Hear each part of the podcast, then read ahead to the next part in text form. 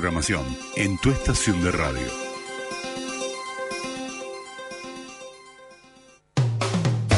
El equipo de Economía para Todos sale a la cancha. Idea y participación central, Bernardo Dixten y Hugo Velázquez. Conducción, Roberto Espinosa. Producción, Federico Lescano. Soy bolita en Italia, soy Colombo en Nueva York, soy Sudaca por España y Paraguay de Asunción.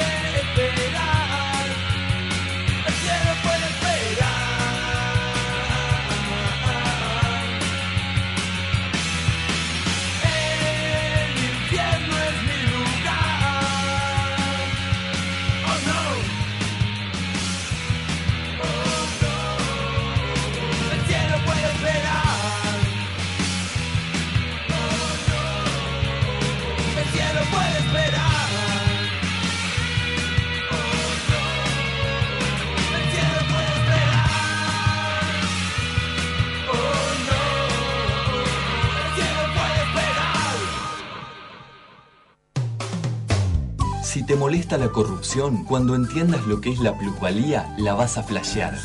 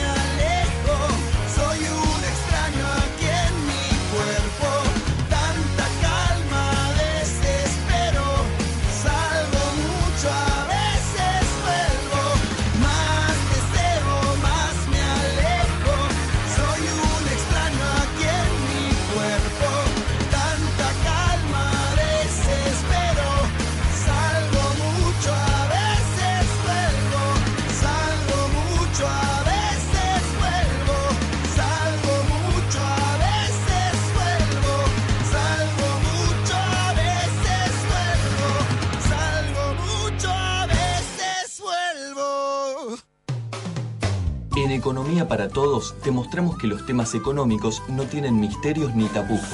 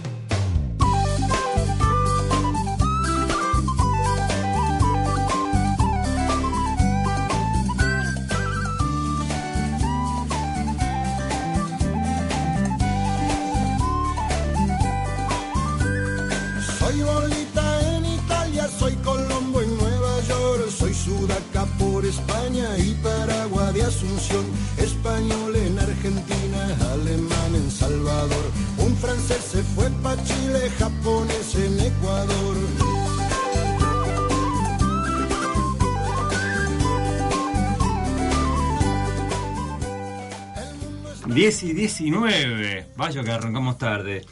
Eh, charlábamos fuera del aire con Bernardo, esto es economía por- para todos y todas, como dice eh, el tabique de presentación, pero charlábamos fuera del aire con Bernardo y él me contaba que muchas veces el atraso del colectivo, lo que tarda la, frecuencia del colectivo, eh, está vinculado también dentro de un marco económico, tiene un nombre, tiene una definición eh, esa tardanza que tiene el colectivo en su frecuencia, que dificulta, como en este caso, como le ha ocurrido a quien le está hablando, 23 minutos esperando el colectivo y tiene un, un tiempo estimado del viaje desde mi casa, en este caso, hasta la radio, 20 minutos. Es un hecho insólito, ¿no? Que se tarde mucho más en la frecuencia que en el trayecto en sí del viaje.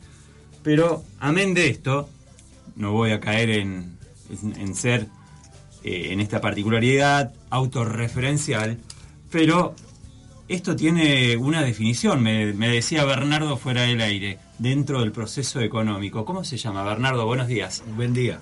Esto es un. Esto tiene su costo de eficiencia, es una pérdida Costo social. de Esto- eficiencia. Esto, se puede medir. Este, en, en la economía todo se puede medir. Economía, matemática, estadística. Esto tiene un, esto tiene un costo social que se, que se traduce, este, eh, que se lo puede traducir en, en, dinero. Eh, lo que pasa es que, como normalmente hay costos que, que no se erogan, eh, todos creemos que esos costos no existen, pero verdaderamente perjudican el, el funcionamiento del conjunto de la economía. Claro, eh, hay algunos trabajos que deben marcar tarjeta y que se premia la puntualidad. Por ejemplo, Dos o tres llegadas tardes Por ejemplo. implica, por Sí, ejemplo, sí. la pérdida de, de ciertos réditos económicos que se tienen si se cuenta con esa puntualidad, si el trabajador, si el empleado eh, cumple con ese formato de puntualidad, ¿no? Así es, por ejemplo, hace aproximadamente ocho años atrás, el gobierno de Perú, este, muy preocupado por, eh, por la falta de, puntualidad de los funcionarios públicos en general, del, personal estatal, eh, que podía obedecer a, causas diversas, una como la, del la demora en el transporte que vos mencionás, ese fue- era un tema muy incidente, eh, y la otra, bueno, quizás por hábitos culturales también, el tema es que ese estudio determinó de que para el Estado peruano el costo de la, la pérdida de eficiencia por la falta de puntualidad significaban aproximadamente 1.600 millones de dólares al año para el, para el Estado peruano. 1.600 millones, 1.600 de millones dólares. Al año, sí, Opa. exactamente. Sí. Es una cifra para no desdeñar, ¿no? Ahora, eh, hay varios puntos. Eh, hay que contarle a los oyentes que habitualmente se enganchan los sábados acá por Radio Universidad, en donde contamos, como siempre, con la operación técnica de Diego González. Hoy estamos con el equipo eh, a la mitad. 50%. El 50% del equipo, justamente hoy. Eh, Federico Lescano, nuestro productor general, está en Buenos Aires. Fue a hablar seguramente con Mauricio Macri. Eh, lo fue seguramente citando a partir de escuchar el programa y tratar de negociar seguramente. No, hay que ver qué fue a hacer Federico a Buenos Aires. Y el comandante Hugo, comandante Hugo Velázquez, está convaleciente con una gripe. Esperemos que no sea la gripe A, ¿no? Que está teniendo eh, algunos picos en algunas partes del país. Eh, pero, como siempre, hay una variedad impresionante de temas en el, en el marco económico. Y, por ejemplo, vamos a arrancar ya en instantes nada más con el ping-pong económico. Hay un montón de, interrogantes, de preguntas, incluso ya algunos puntos de incógnita que son generados por los propios oyentes. ¿eh? Esos oyentes que están involucrados con, con la temática del programa y ya que empiezan a, a mandar algunas preguntas para que la mesa lo, lo trate de responder. En instantes vamos a arrancar con el ping-pong económico. Vamos a tener también un análisis. eh, se me ocurrió que puede llegar a ser muy interesante, porque se habla, bastante y mucho, eh, valga la redundancia, de algunas cuestiones inherentes a la imprevisibilidad del gobierno nacional. Muchos lo pueden considerar, lo pueden catalogar como, como un dato positivo, eso de eh, tomar una medida y luego recalcular o volver para atrás, porque dice, bueno, tiene el don de escuchar el reclamo, pero hay una consideración previa que debe plantearse. Y en ciertas medidas da la sensación de que esa consideración previa no se la hace. Voy a dar un ejemplo concreto, el tema de los aumentazos o los tarifazos en, en la Patagonia esencialmente, eh, en las boletas de gas. Obviamente eso tendría que haber tenido una consideración previa. Hay una especie de marcha atrás, o por lo menos de una reducción de un 50%, pero estamos hablando de un aumentazo del 2000% en algunos, en, al- en algunos lugares. Y vos decís, pero ¿cómo? ¿No se podría haber analizado antes ese tipo de situaciones por el costo que eso generaba, por la dificultad enorme que podría ocasionar en muchos lugares, casi la totalidad de la Patagonia? Y uno dice, sí, obviamente, debería tener algún tipo de cuestión de análisis previo. La sensación es que no. Es que acá se hace el tema de eh, prueba-error, prueba-error, y básicamente se va accionando eh, en esa dirección. Por lo menos esa es la sensación, Bernardo. No sé si a vos te parece lo mismo. Hay, pareciera que es así, pero en realidad esto tiene otro, otro tipo de explicación. Eh, y también tiene que ver con cuestiones que muchas veces hemos tratado en este programa. Para los neoclásicos de la economía, eh, todo esto es un, o sea, todo se reduce eh, a ecuaciones matemáticas que hay que hacer que cierren. entonces uno puede, seguramente uno puede se, se debe admitir, se debe aceptar de que ciertamente había cierto retraso de, de las tarifas públicas. El, el tema es que uno no puede decir básicamente eh, determino cuál es el grado de atraso y simplemente lo corrijo trasladando ese atraso eh, a los consumidores. Eh, quien, tie- quien entiende de que la economía es una ciencia social que utiliza la herramienta matemática, si tuviese que hacer ese tipo de, de consideraciones, justamente, ese tipo de correcciones justamente tendría otro tipo de, de consideraciones. Entonces habría que decir, no, bueno, a ver, este, yo no puedo afectar de la misma manera eh, a quienes viven en la Recoleta, en Buenos Aires, que a quienes viven en algún lugar eh, inhóspito o, muy duro de la Patagonia. Sí, o muy como duro. De la, como de la misma manera, si estuviésemos hablando de las tarifas eléctricas. En la provincia de eh, Chaco, por ejemplo. eh, por ejemplo. Claro, ¿sí? con el O sea, uso del aire acondicionado y eh, los do- calores soporíferos que debe soportar habitualmente eh, la región. Exacto, no, no, no olvidemos que la última, por ejemplo, en la última semana de enero y la última de febrero tuvimos unos picos de, de calor con sensaciones térmicas de, de hasta 50 grados, eh, con lo cual aquel que lo puede, inclusive serían para más que aquel que lo pueda, tener aire acondicionado en el Chaco no es un lujo, es una necesidad. Sí, claro. Y de la misma manera, estar calefaccionado en la Patagonia no es un lujo, es una necesidad. Eh, de paso, com- este, ya que estamos, eh, comentemos el exabrupto que tuvo este, Rogelio ministro, Frigerio. el ministro del Interior, donde La dijo- respondieron, ¿eh? La respondieron a eh, Frigerio. sí, de que hay gente que, que es un descuido, que como el gas era prácticamente gratis, eh, andaba de remera en la casa o hasta abría las ventanas. Y puede ser que en algunos casos puntuales haya habido un problema de mala regulación del nivel de la calefacción, ¿sí?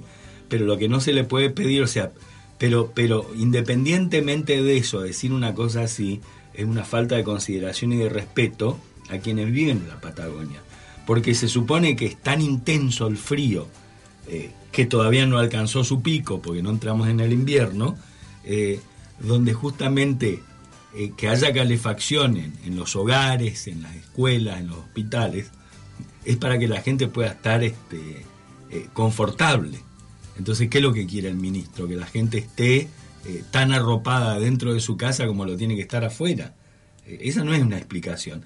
Entonces, cuando pasan este tipo de cosas hay que dar marcha atrás. Y acá hagamos una distinción. Cuando se aplican medidas económicas se sabe qué es lo que va a ocurrir. Después justamente se verifica qué es lo que pasa en la realidad y se hacen ajustes de sintonía fina, pero no grandes retrocesos como muy probablemente se los tengan que hacer. Eso es justamente por la falta de consideración de que la economía no es una simple ecuación matemática la que hay que tratar, como si fuese que detrás de eso no hay personas. Básicamente de eso se trata. No es que no se pudo prever. Simplemente creyeron que esto era un problema de corregir una sola variable y hay algo que también aquí lo tratamos muchas veces, Roberto. eh, en economía cuando uno toca una variable se mueven muchas otras variables. Nada más que cuando uno es estudiante de economía, por una cuestión de simplificación, se analiza cuáles son los impactos de la variable que se toca, pero se simula, a través de algo que se llama un principio que se llama ceteris paribus, todo queda como está, se simula que el resto de las variables no se han movido. Pero eso es a los fines didácticos. Quienes están al frente de los distintos ministerios eh, de, de la nación no se pueden comportar como estudiantes eh, de economía. A un estudiante se le puede admitir eso. A un especialista A un ministro, o- a un ministro de energía no. Bueno, eh, de hecho, eh, ayer en el programa Chaco Debate que se emite por Radio Provincia, eh, nos estábamos preguntando, ¿se puede pensar una política o cierta actividad política sin pensar en la gente o sin tomar en cuenta que ya no son números los que se manejan, sino en realidad personas? En, realidad siempre se piensa en la gente. El problema es en cuánta gente se piensa. Vaya que interesante. Eh, eh, está, Eh, está claro que todo el diseño macroeconómico actual está pensado en la gente. El problema es que está pensado en un núcleo muy chiquito de gente. Claro, eh, estás induciendo, por lo menos al pensamiento mío, a, imaginarme de que acá se está pensando más en la gente del poder económico o aquel que tiene mayor capacidad económica en detrimento de la gran mayoría que no cuenta con esa capacidad. O, se, está convencido de que si, esto también lo vimos, de que si se- si se acumula primero arriba, en algún momento el derrame va a llegar abajo. Ahora, volver a hablar del efecto derrame. Mucho se ha hablado de eso en los 90. Eh, se ha demostrado que no ha servido demasiado o que no se derramó como se esperaba. ¿Por qué crees que todavía haya gente que crea que ahora sí puede servir? Lo que en los 90 no alcanzó, no, no, se, no se dio esa posibilidad de, de efecto derrame como se pensaba. La pregunta es, Roberto, ¿quiénes son el quiénes? Si quienes diseñan esta política económica o quienes suponen que, que en algún momento les va a llegar el beneficio de ese derrame. No es lo mismo, ¿sí? El que diseña la política económica sabe que tal derrame no existe. O sea, ya lo hace a sabiendas. Absolutamente, absolutamente, absolutamente. Vaya, eh, vamos a la pausa, la primera. Después de la pausa, antes de la pausa leo rapidito el enojo de uno de los usuarios de la Patagonia, en este caso de Ushuaia, de una señora indignadísima con esa definición que contaba Bernardo de Rogelio Frigerio, el ministro de, de- in- del Interior de, de la Nación, pero No, no, Sí. eh, también antes de la pausa, recordemos que tenemos pendiente eh, la pregunta del oyente Carlos. Sí, González. sí, sí. Eh, está metida la pregunta de Carlos González entre las primeras preguntas del ping-pong económico que ya Perfecto. no va a contar hoy, como lo decíamos, por estar convaleciente por la gripe, con la presencia de Hugo Velázquez, pero Bernardo va a hacer frente a todas las preguntas como lo valiente que es. Pero escuchemos lo que decía esta señora, les leo lo que dice esta mujer, contestándole a Rogelio Frigerio. Arranca de ya de un modo bien directo, ¿no? A Rogelio con amor, HDP. Venite a vivir a Ushuaia. Eh, cualquier invierno venite a vivir a Ushuaia, a palear nieve y romper hielo en calles y veredas para poder salir de tu casa, a pasarte a, a veces seis meses sin ver el sol, a que en invierno amanezca a las 10 y se haga de noche a las 17 y 30, a gastarte 10 mil pesos por dos cubiertos con clavos para poder, cubiertas con clavos, para poder andar con los autos, a tener que esperar que un remedio tarde más de 10, de 10 días en llegar porque viene por camión viajando a 3.200 kilómetros, a tener que pagar más de 6 mil pesos en un pasaje de avión si tenés una urgencia en tu puta ciudad que tiene de todo. No tenés una urgencia en esa ciudad, le dice esta señora a Rogelio Frigerio.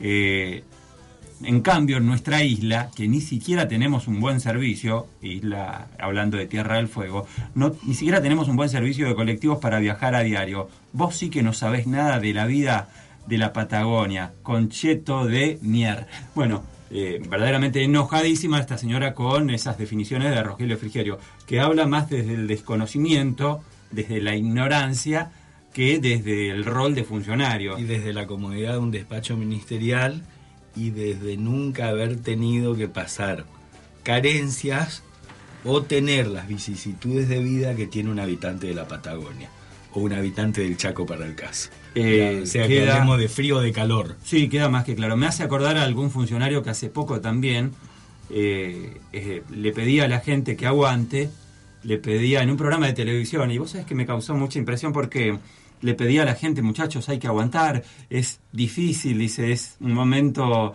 que tenemos que eh, resolverlo entre, todos, y etcétera, etcétera, etcétera, la- las declaraciones de circunstancias y hasta que salta uno de los panelistas, uno de los participantes en realidad es eh, Samid, el famoso Alberto Samid, el, el hombre de la carne, y le dice, bueno, para vos es fácil aguantar porque vos tenés un sueldo de 50 mil pesos. Claro, o sea, qué difícil muchas veces es ponerse en el lugar del otro, ¿no?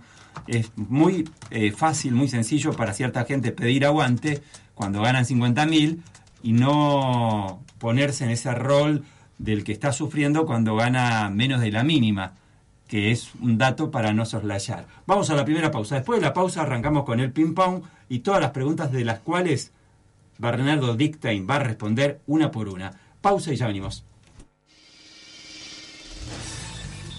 Espacio Publicitario en tu estación de radio.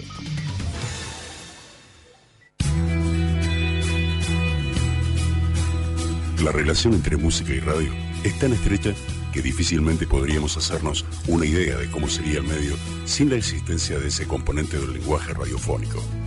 En los informativos, en los espacios deportivos, en las tertulias, en los anuncios, siempre hay un lugar para la música, como también lo hay obviamente en aquellas emisoras que basan en esta materia prima toda su programación.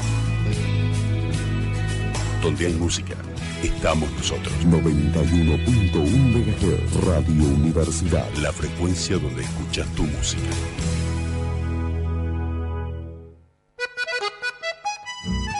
Todos los domingos, de 8 a 10 horas, disfrutaremos de la música más popular del litoral argentino. Huella Chamamecera, para valorar nuestras costumbres y tradiciones. Huella Chamamecera, con la conducción de Cacho Escobar y Jorge Ramírez. Los domingos, de 8 a 10 horas, por FM Universidad 91.1 MHz.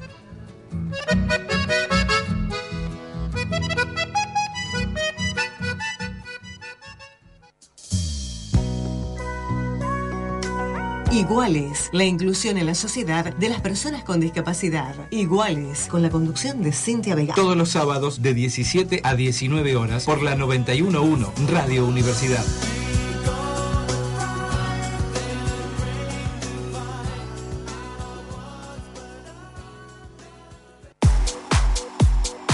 Bertoncini, alquiler de grúas, carretones, transporte de máquinas pesadas, proveedores de aceros nacionales e importados. Ruta 11 y Puente Alto Nivel. Teléfonos 0362 446 3333 446 5786. Bertoncini, 35 años al servicio de la industria.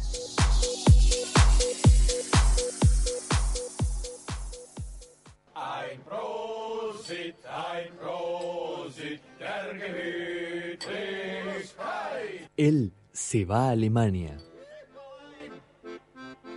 Yo soy Santiago Calcaño y curso la carrera Ingeniería en Sistemas de Información. El proyecto con el que yo me presenté es una arquitectura de software basada en una tecnología particular que se llama Node.js para implementarla en un controlador central de un hogar inteligente. Posteriormente amplié el, término más que nada porque generalmente se, se refiere a este tipo de soluciones como hogar inteligente, automatización del hogar y lo redefiní como automatización de espacios porque tranquilamente se puede aplicar el mismo concepto en espacios, por ejemplo, de una oficina pequeña o de cualquier otro tipo de espacio. Yo me, me enteré de que había sido seleccionado un viernes casi a las 11, 12 de la noche. En el momento llamé a mi, a mi mamá, a mi papá, la verdad con mucha euforia, que quiero agradecer a mi familia por todo el soporte y a la UTN por la, por la oportunidad de desarrollarme personalmente. Ich möchte meine Familie bedanken für alles die Unterstützung und ich möchte die UTN auch bedanken für die Möglichkeit, mein, mich zu wachsen.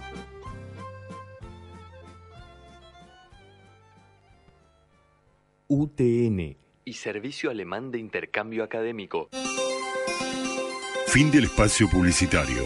Continuamos con nuestra programación en tu estación de radio.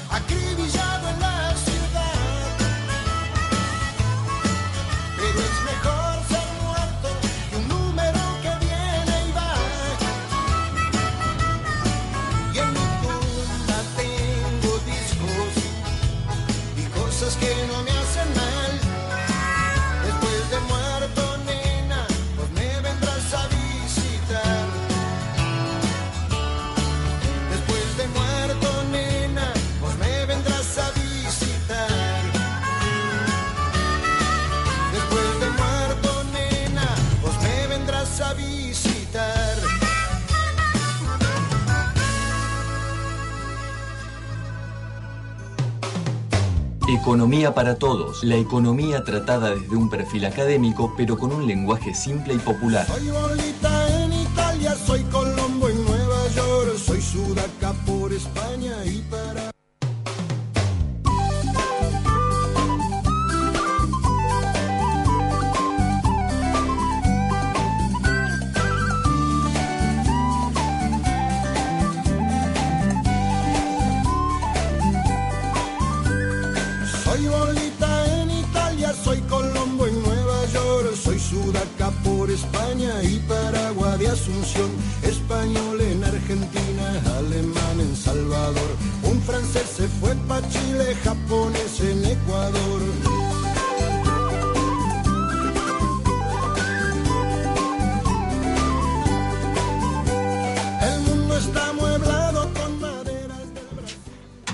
Está mueblado con muebles de Brasil, dice esa parte de la canción. Bueno, Brasil justamente está viviendo un proceso económico que muchos definen como un shock económico a partir del, del nuevo presidente Michel Temer. Después vamos a estar hablando acerca de esto, ¿eh? porque hay mucho que se puede analizar o de cómo, de qué forma podría afectar ese shock económico a la brasileña, a nuestro país. ¿Cómo podría implicar para nosotros algún tipo de, de perjuicios económicos eh, la situación de Brasil? Recordemos lo que dijo la canciller hace un tiempito atrás. Cuando Brasil estornuda, nosotros tenemos neumonía. Bueno, después vamos a estar hablando de esto, pero vamos a arrancar con el ping pong económico.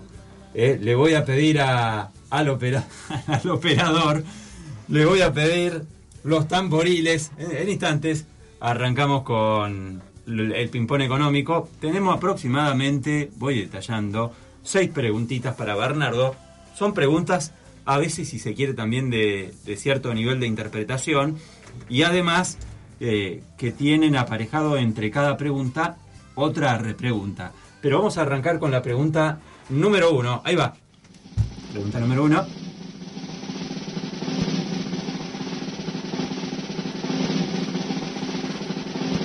Sonaron los tambores y viene la primera pregunta. ¿Qué son los LEVAC?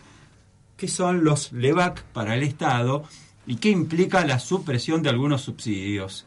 Eh, esta es la pregunta que manda Carlos González. LEVAC quiere decir letras del, del Banco Central. Eh, cuando alguien, una entidad, una persona, una organización, el Estado o una sociedad privada emite deuda de corto plazo, se la denomina letra en lugar de bono. Normalmente los bonos son emisión de deuda a más largo plazo.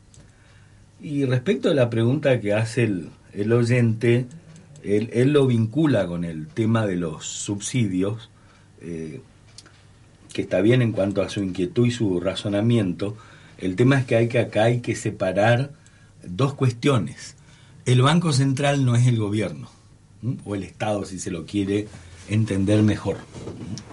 El, el Banco Central es la autoridad monetaria, es la que regula el sistema financiero, eh, tiene la autoridad de las entidades que, que giran bajo su órbita, es el que otorga las autorizaciones de funcionamiento y es el que eh, maneja, dentro de todos los instrumentos que tiene la economía, maneja lo que es la política monetaria y cambiaria. Entonces, ¿qué es lo que está ocurriendo en este momento con la emisión del EVAC y por qué se están pagando tasas tan altas que estaban en el 38 y bajaron al un poquito al 36.75, igual siguen siendo tasas monstruosas, de que el Banco Central está utilizando esa herramienta como para secar la plaza de pesos y evitar que esos pesos se fuguen al dólar, con lo cual podrían presionar el tipo de cambio y hacer que el, eh, que el dólar suba más en su cotización. ¿sí? Entonces, justamente logra ese efecto, hace de que aquellos colocadores, para distinguirlo de inversores, se vean más tentados a destinar sus fondos excedentes a la compra de LEVAC en lugar de a la compra de dólares. Dejemos mientras tanto el interrogante, bueno, pero si tienen excedentes, ¿por qué no los colocan en créditos para la producción o para el consumo eh, inclusive? El tema es que logra ese objetivo, pero eso no es gratis. Eso genera lo que se, denomina un costo cuasi fiscal. ¿Por qué cuasi fiscal? Porque pertenece al Banco Central, no al Estado.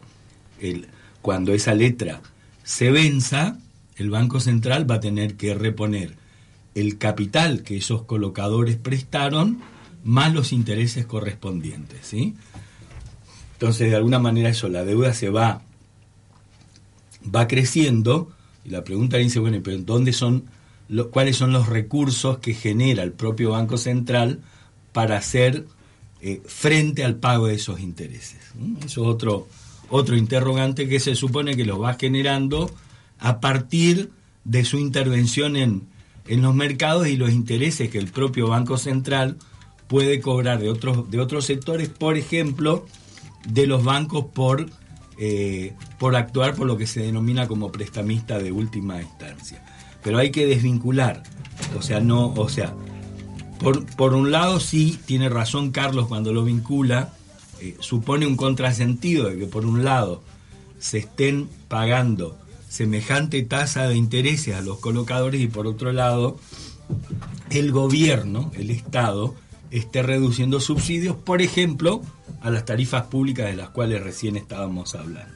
¿A qué trae aparejado todo eso? O sea, la reducción de, de subsidios a ciertos lugares como por ejemplo la Patagonia Bueno, o- e- e- esto lo estamos, lo estamos viendo Sí, justamente, ¿sí? Sin- Significa que el ingreso real eh, de la población, especialmente de aquellos sectores que están atados a ingresos fijos, su- sus ingresos reales se vean reducidos drásticamente y esto tiene mucho peso especialmente en aquellos sectores que utilizan la mayor parte de sus ingresos a la compra de alimentos y al pago de los servicios, con lo cual obviamente uno va a tener que acomodar su propia economía y dejar de consumir otro tipo de cosas.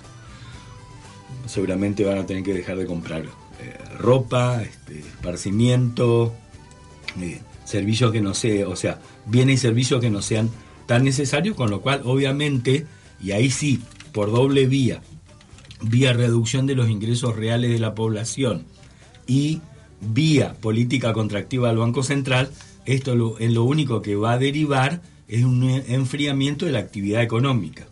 Enfriamiento de la actividad económica implica menos consumo, eh, menos producción y por ende menos fuentes de empleo. Vamos con la pregunta número 2. Suenan los tambores. Pregunta número 2 del ping-pong económico acá en Economía para Todos.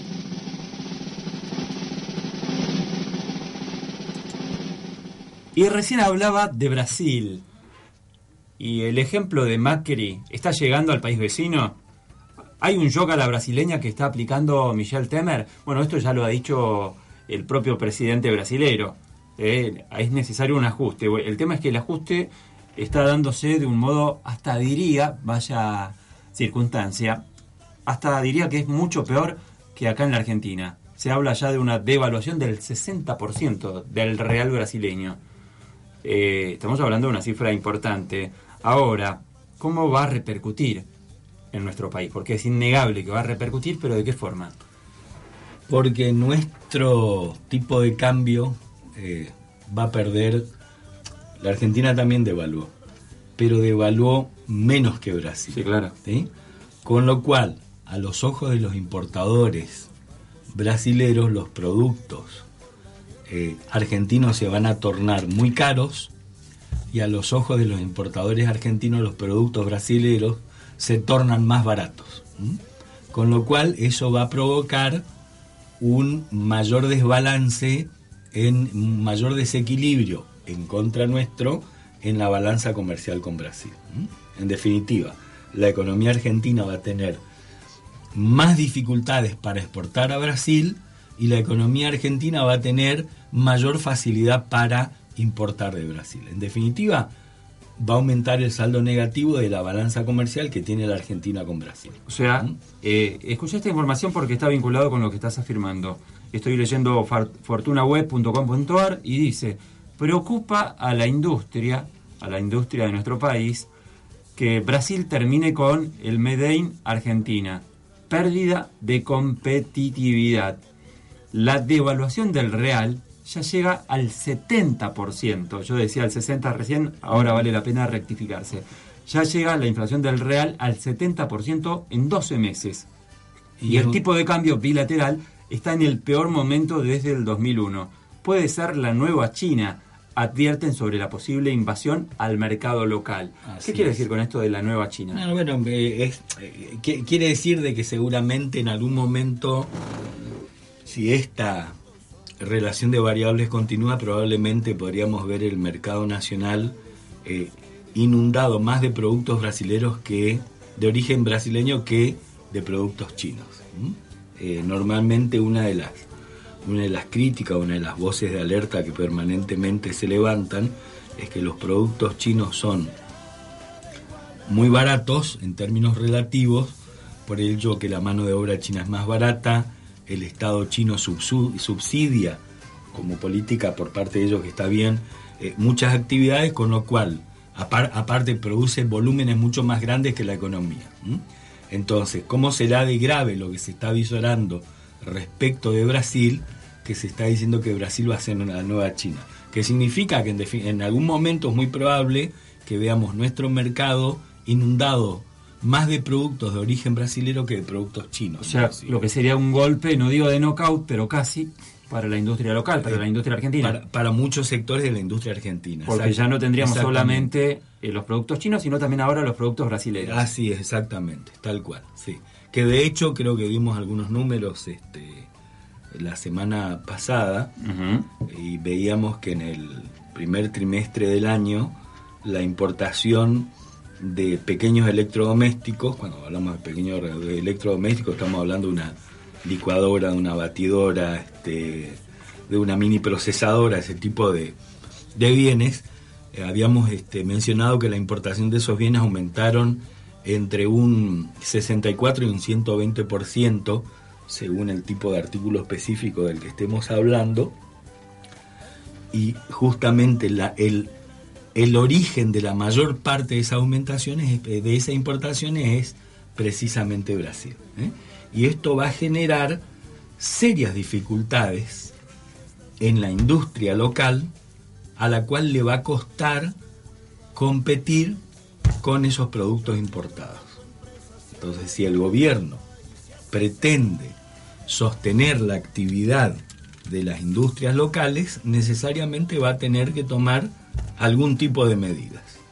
Y esto tiene que ver a través del otorgamiento de incentivos a la industria nacional, a través del establecimiento de barreras para arancelarias, que son más difícil cuando estamos hablando en el, en el ámbito del Mercosur o inclusive por restricciones de la Organización Mundial de Comercio, o significa en algún momento poder tener que recurrir nuevamente a, corrección, a modificaciones cambiarias.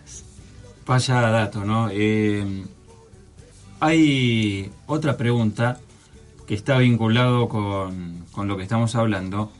Eh, esa Eh, perdón, definición... eh, agrego algo. Sí. La otra podría ser de que se establezca con Brasil un mecanismo de compensaciones. Eso se hace. ¿Qué quiere decir? De que se pueda acordar con las autoridades brasileras, decir, bueno, este, eh, cuando el nivel de importaciones de Argentina de Brasil llegue a cierto nivel, automáticamente Brasil se tiene que hacer cargo de diferencia o permitir que ingresen productos adicionales eh, eh, con origen en la Argentina. Pero esos son acuerdos más difíciles de establecer, ni menos que menos en esta coyuntura donde obviamente Brasil también está tomando eh, medidas en función de su protección de su propio mercado y sus propias exportaciones. Con lo cual, fundamentalmente, a mi entender, todo pasa por las medidas que tome nuestro gobierno respecto a la defensa de nuestras industrias y por ende de- del empleo de los argentinos.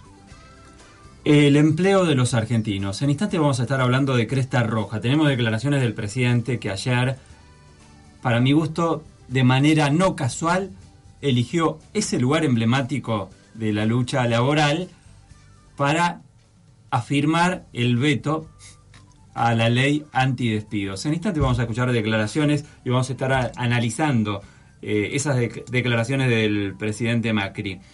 Pero voy con la pregunta número 3, que tiene que ver con el contexto local. Suenan los tambores, pregunta número 3.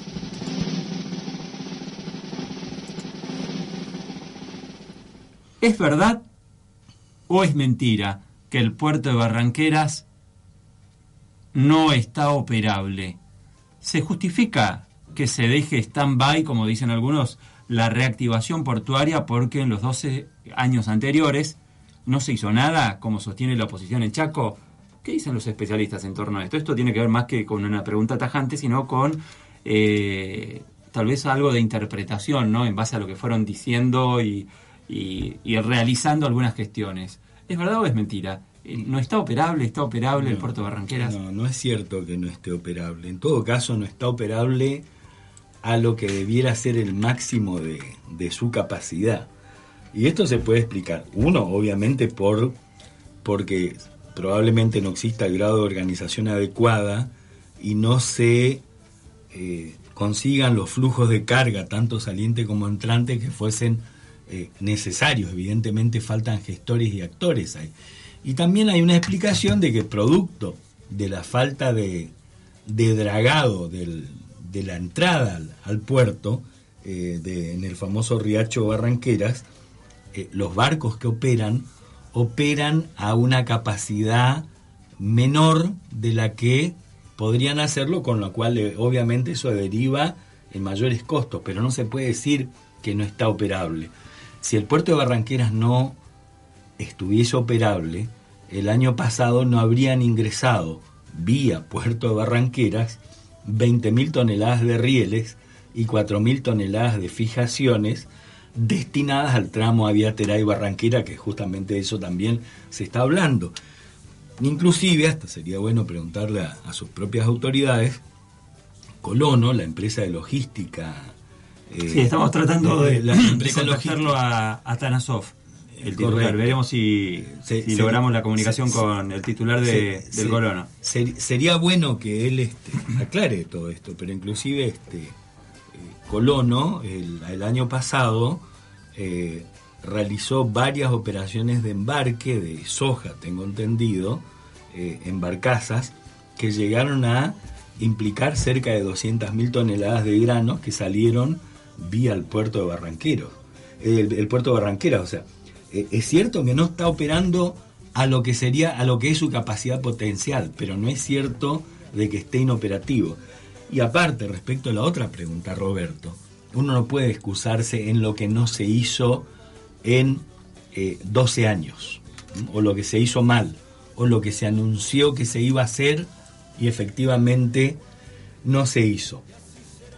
Acá lo que debe interesar es si se pretende o no de que la región, y especialmente el Chaco, en lo que a nosotros nos, nos interesa,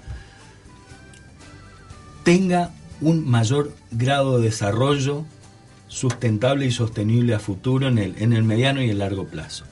Y ese cambio en el paradigma de desarrollo del Chaco pasa por tener gas para poder atraer la erradicación de industrias y pasa por tener ferrocarril y puerto, no sirve ciertamente ninguna de las dos cosas, como para poder sacar gran parte de nuestra producción, hacer de que los ahorros queden en manos de nuestros productores, hacer que justamente al disponer ese tipo de infraestructura se puedan radicar tipos de industrias que necesitarían de, de un puerto eh, y de un ferrocarril.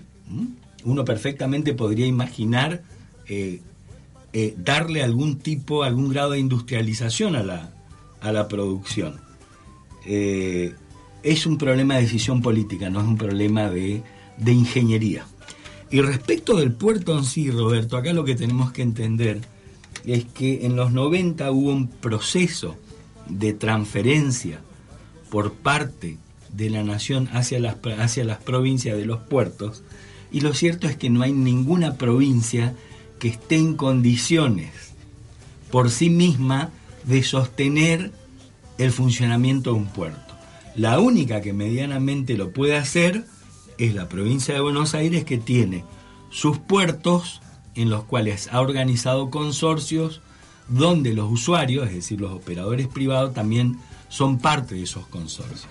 Entonces esos consorcios que manejan el puerto funcionan como una gran empresa donde al puerto lo mantienen operativo y consiguen cargas, es decir, venden capacidad portuaria. Pero es la única que lo puede hacer. Eh, necesariamente, de alguna manera, tenemos que volver al viejo esquema donde los puertos dependían de la dirección de vías navegables de la, de, la nación. Eh, queda claro, ahora, ¿no estará pensando el gobierno nacional hacerle un favor a los chaqueños de decir, muchachos, ¿para qué quieren gas? No tengan gas que mire lo que está pasando en la Patagonia, le van a venir cifras altísimas. Es más, ahora se está dando la paradoja inclusive de que muchos que tienen gas natural salen a comprar gas en garrafa porque es mucho más barato. ¿No estarán pensando en nosotros y nosotros nos enojamos en vano con esa gente? Ah, bueno, pero eso es un, eso es un contrasentido. Se, se supone que el gas, este, el gas de redes tiene que ser mucho más barato. Claro. Que Se el- supone, ¿no? Se eh, supone. Que, que el gas envasado. Pero aparte acá hay un tema, Roberto. Eh, el, el gas en redes es un insumo vital para la industria. Vamos a suponer que en determinado momento hubiese que tomar la decisión de decir, bueno, los habitantes del Chaco no van a poder tener gas en su gas natural en sus domicilios, pero sí vamos a asegurar la provisión de gas para la industria. Hay industrias que no se pueden instalar en el Chaco si no hay gas natural. O sea, no se puede hablar de una industrialización real en la provincia No, sin el gas no, natural. No, porque, o sea, se puede, o sea, eh, la- los equipos, las maquinarias de cierto tipo de industria pueden funcionar con otro tipo de combustibles. El tema es que el funcionamiento con otro tipo de combustible lo haría tan caro que esa misma industria sería inviable, Claro. no sería competitivo. ¿m? Y Y, obviamente, y hay otro tipo de industrias que técnicamente únicamente lo pueden hacer funcionando con gas, Claro, no y- con otro tipo de combustible. Y al ser inviable prefieren otras variables, otras opciones. o otras, otras radicaciones, exactamente. Con lo cual nosotros claramente tenemos, el Chaco y toda la, la región del NEA, tenemos una clara desventaja competitiva con otras regiones del país por no tener gas. Vamos a la pausa. Después, después de esta tanda chiquita, cortita, vamos a hablar. Quedan otros tres interrogantes cortitos. La definición de Mauricio Macri ayer en Cresta Roja, imperdible. Y hay un pedido que me están haciendo los oyentes. Me dicen, che, hace mucho que no están pasando algunas noticias. eh, que no hay un micro noticioso. Hoy vamos a pasar, hoy volvemos al micro noticioso, no se pierdan. Todo eso después de la tanda. Pausa y ya venimos. tu empresa se vaya de mi país así será. Espacio Publicitario en tu estación de radio. En la mañana de la radio estamos caminando junto a vos. Sintonizamos. 91.1 MHz Radio Universidad. Los martes, de 11 a 12 horas, vamos a concientizar y sensibilizar sobre seguridad vial. Yo me comprometo. Un programa destinado a promover el interés público por la seguridad y la educación en el tránsito. Yo me comprometo. Los martes de 11 a 12 horas por la 91.1 Radio Universidad.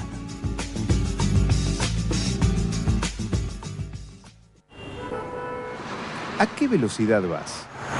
En avenida lo normal, 80, 90. Buenos Aires, Mar del Plata, dos horas y media. Así el me duermo. Tranqui, 120. Si no te llevan, pues. 130. El auto te pide 140. 160. Lo que dé. No te engañes.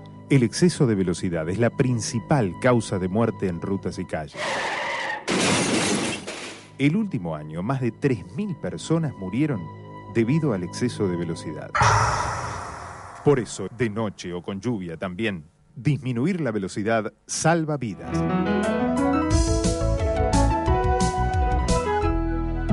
Luchemos por la vida.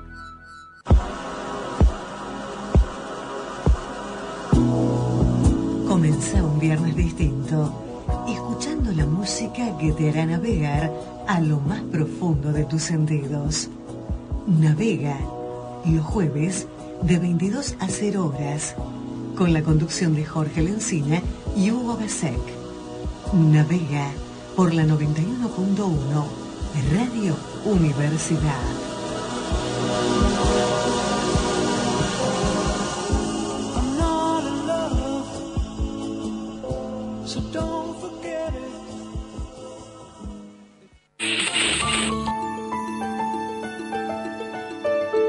Hubo un tiempo en el que adherirse a una radio era sustentar una noción de la música, a un locutor particular, a un cómico de nuestro gusto, a un personaje de moda o a una orquesta estable con directores populares. Luego vendrían los discos ruidosos en la lengua del imperio. Más tarde, parecen haberse roto todas las compuertas de la cordura y las radios se multiplicaron, mientras sus mensajes se volvían neutros o agresivos, anodinos con pretensiones de solidaridad, barulleros o denunciantes eternos.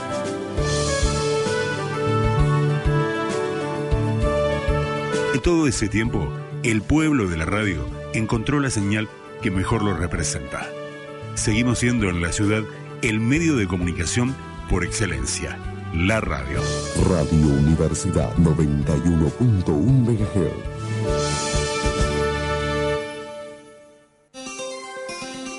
Fin del espacio publicitario. Continuamos con nuestra programación en tu estación de radio.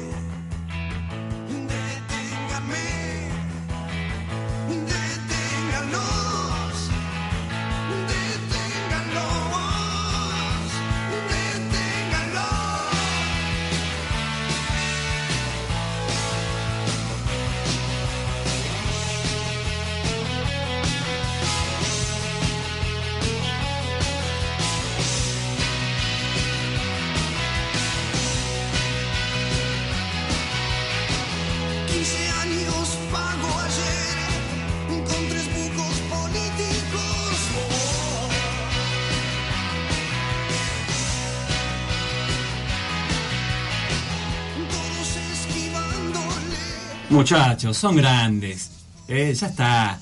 Eh, júntense. Vale la pena juntarse. Estoy hablándole a los redonditos de la ricota. Eh, la banda que estaba sonando, eh, que se separó ya hace un tiempo importante.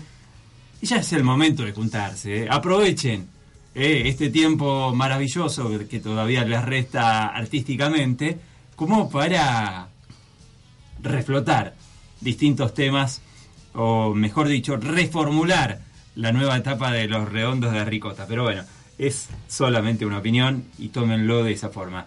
volvemos a la cuestión que nos compete, que tiene que ver con la economía, eh, economía para todos, por supuesto, y quedaron pendientes algunos interrogantes, entre ellos lo de Macri como ejemplo de Brasil.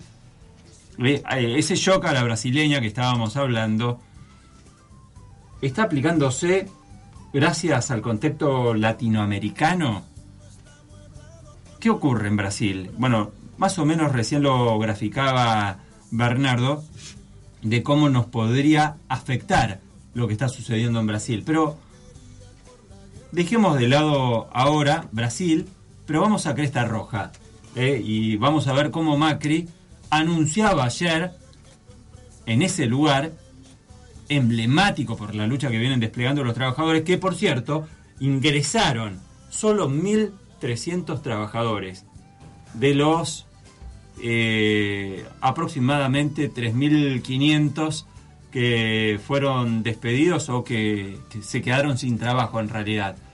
Y entraron en condiciones no óptimas. Entraron esos 1.300 en forma precarizada. Es un detalle no menor esto. Ahora, muchos dicen, este es el emblema de Macri, de lo que implica la generación de empleo para Mauricio Macri, Cresta Roja. Enseguida lo responde Bernardo, pero vamos a escuchar a lo que declaraba el presidente Mauricio Macri ayer justamente en Cresta Roja. En uso de esta facultad constitucional que tengo, voy a vetar la ley que para mí es antiempleo. Es una ley contra los argentinos, una ley que demuestra que no confiamos en, nuestro futuro. Por eso les digo que aquellos que me dijeron, pero mirá, no te conviene, es demagógico, te vas a ahorrar esos bombos, por ejemplo, te conviene a vos dejar que pase. Yo dije, yo no vine acá para hacer lo que a mí me conviene. Yo vine acá para ayudar a, que los argentinos tengan una mejor oportunidad. Y me hizo acordar, le dije a él, apenas comencé en Boca, hace 22 años, ya pasaron mucho tiempo, estoy bastante jovato. No sé si se acordarán algunos de los boquenses aquí presentes. Apenas arranqué se planteó la situación de que muchos querían que Maradona fuese el técnico de Boca.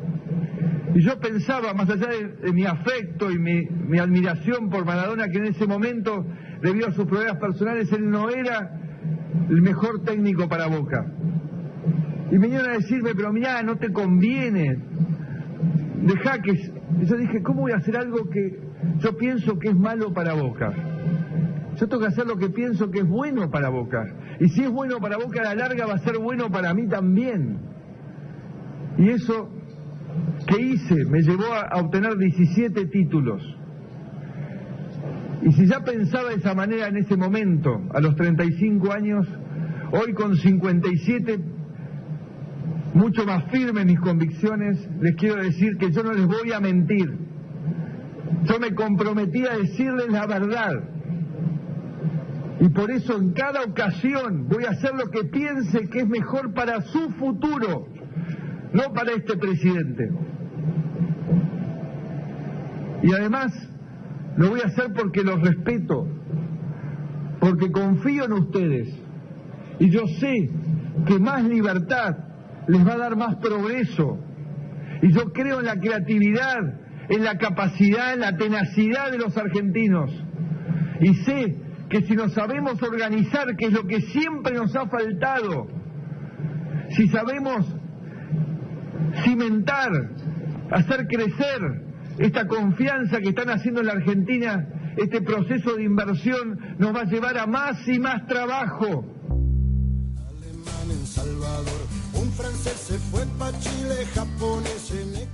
Bien, eh, hay un montón de, de detalles que se pueden marcar en esta breve alocución de Mauricio Macri. Hay algo que estábamos buscando, no lo encontramos, dentro de esa definición que hizo ayer para vetar la ley antidespidos, Mauricio Macri, en Cresta Roja.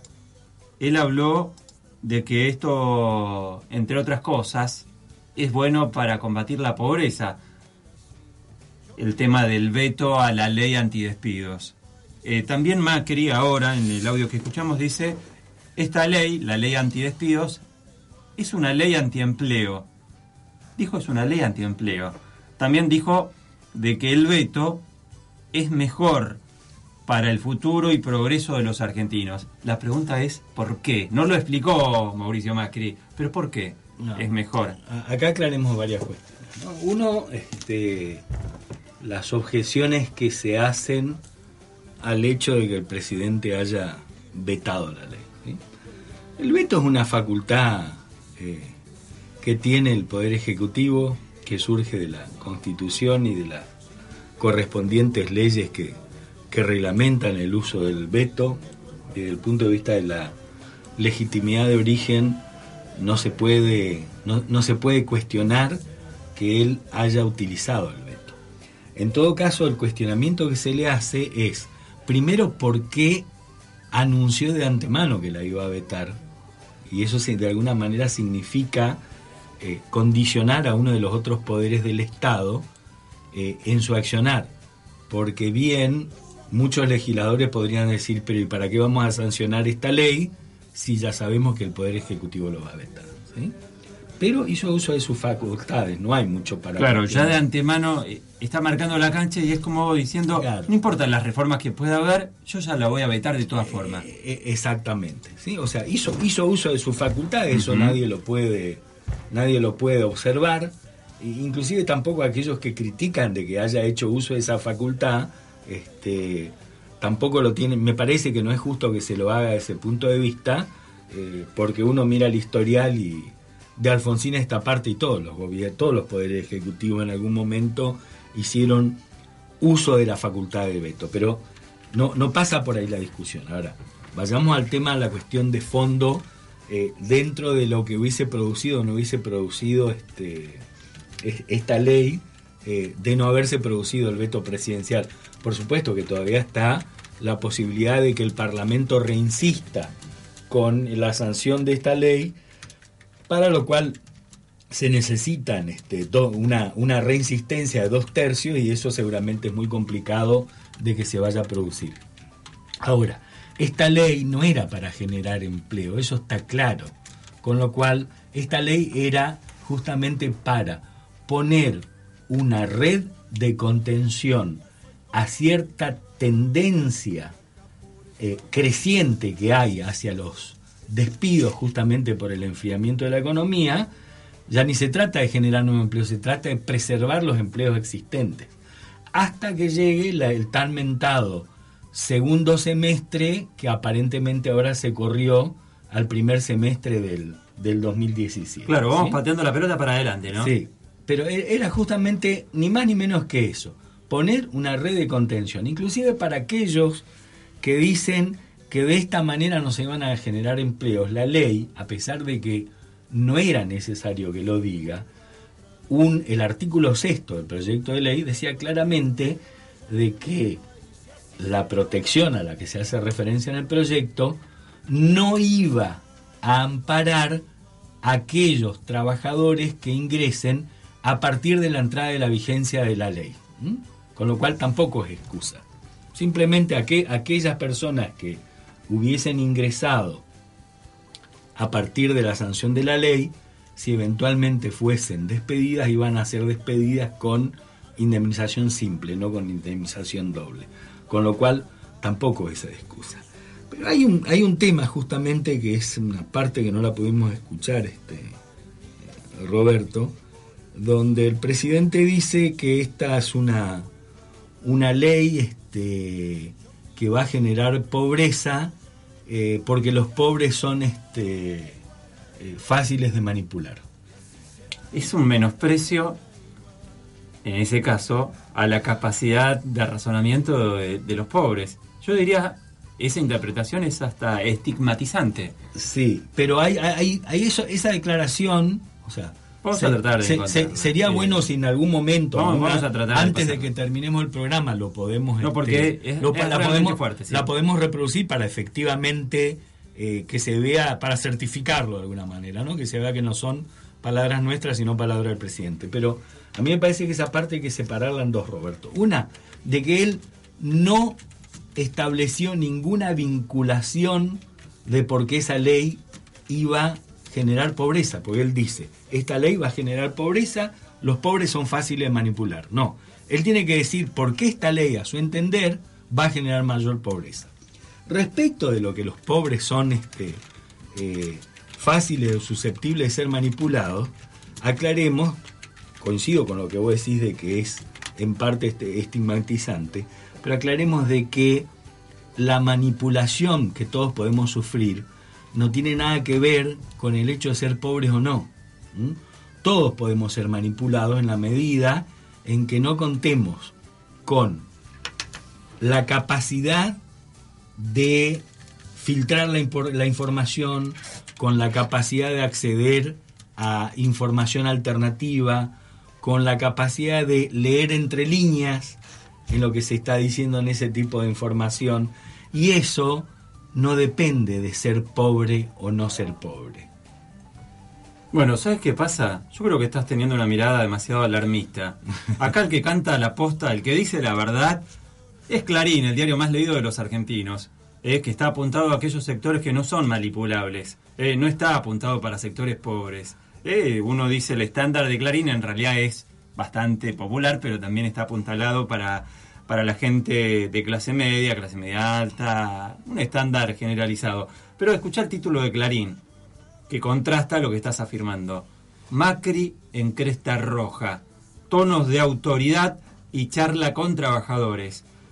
El presidente se salió del libreto habitual al estirar su discurso y mezclarse en un diálogo con los empleados de la empresa de Echeverría.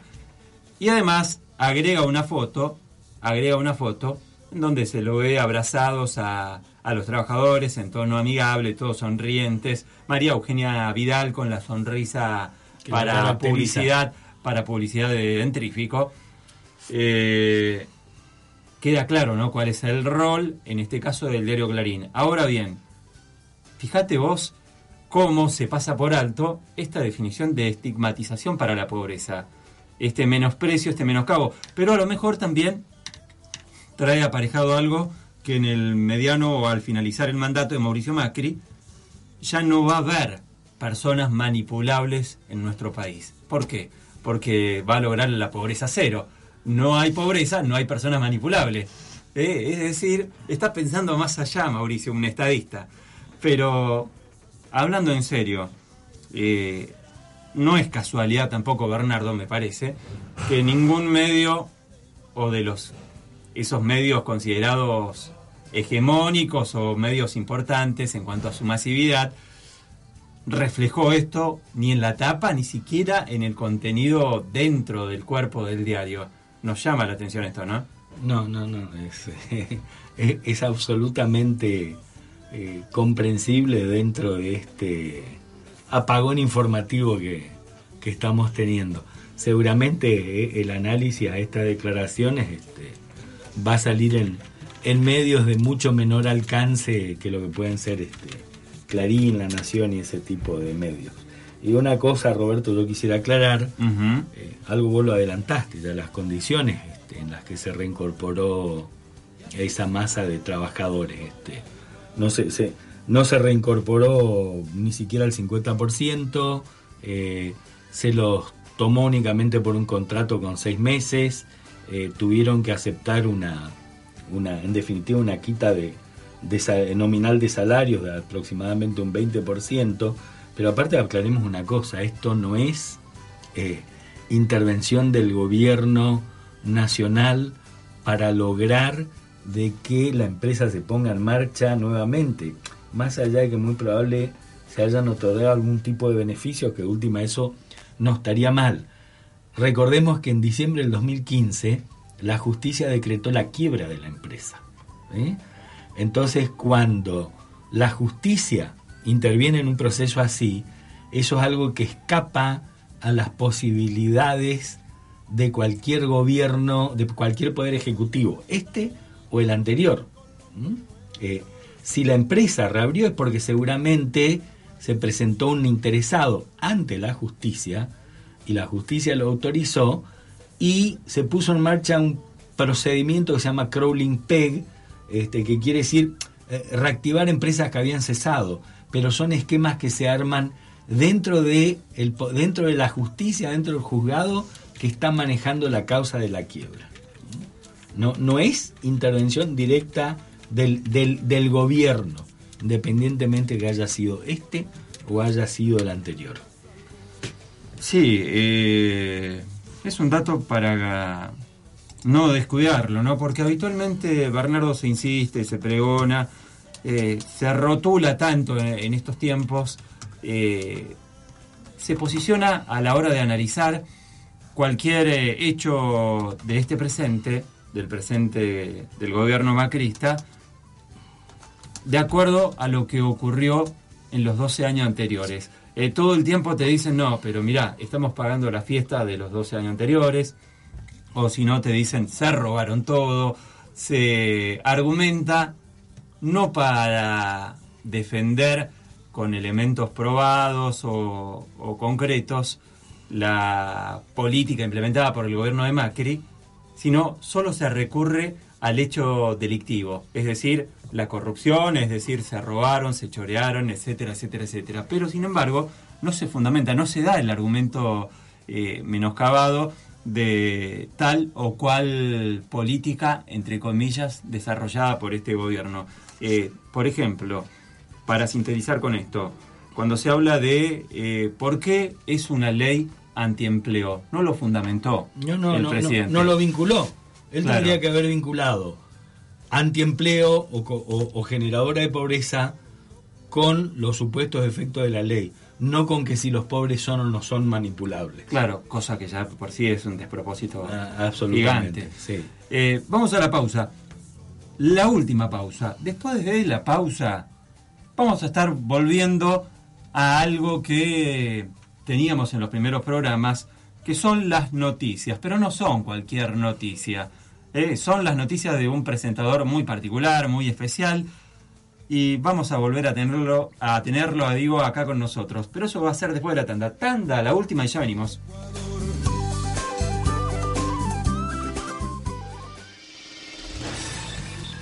Espacio Publicitario en tu estación de radio.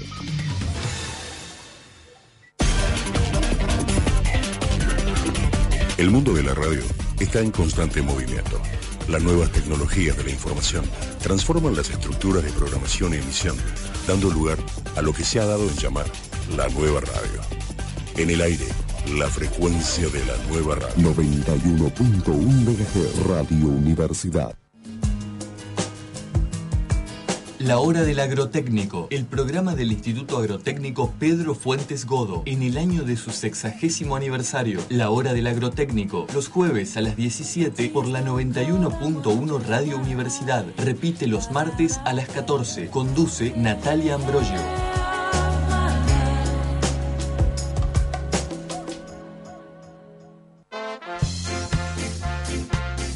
Palabras, un acercamiento a la política y la economía, en su sexta temporada por la 91.1 Radio Universidad. Abra Palabras con la conducción del contador César López, de lunes a viernes de 17 a 19 horas, los jueves de 18 a 19 horas. Abra Palabras en la 91.1 Radio Universidad.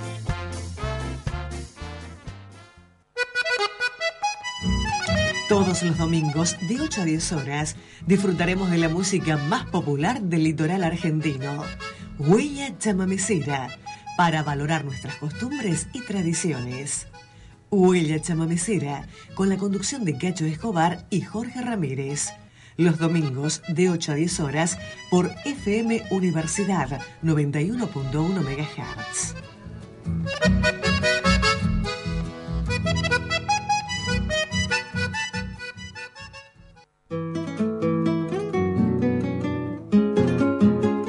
Los lunes, miércoles y viernes, de 11 a 12 horas, Semanario Rural del AR. Toda la actualidad del sector agropecuario, agroindustrial y de los agronegocios. Semanario Rural del AR. Lunes, miércoles y viernes, de 11 a 12 horas, con la conducción del ingeniero Roberto Gilard, por la 91.1 Radio Universidad.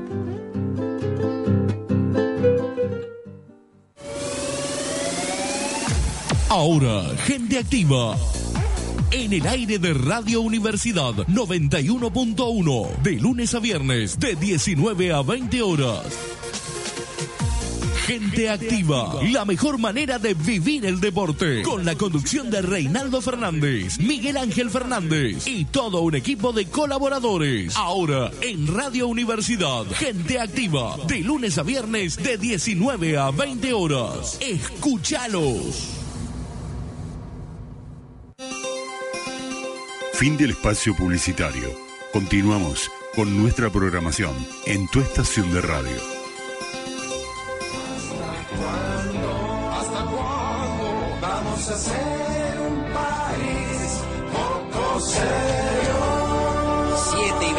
7 y 23 de la mañana, cuatro bancos van a quebrar esta tarde. Posibilidad de que se abran todas las cuentas bancarias y se le dé la plata que usted con tanto esfuerzo ahorró a piqueteros comunistas. Ocho muertos, no nueve. Gripe aviar, peste bubónica, lepra y una epidemia de infartos imposibles de detener. No hay anestesia para las operaciones. ¿Qué tal un poco de música siendo las 7 y 24 de la mañana?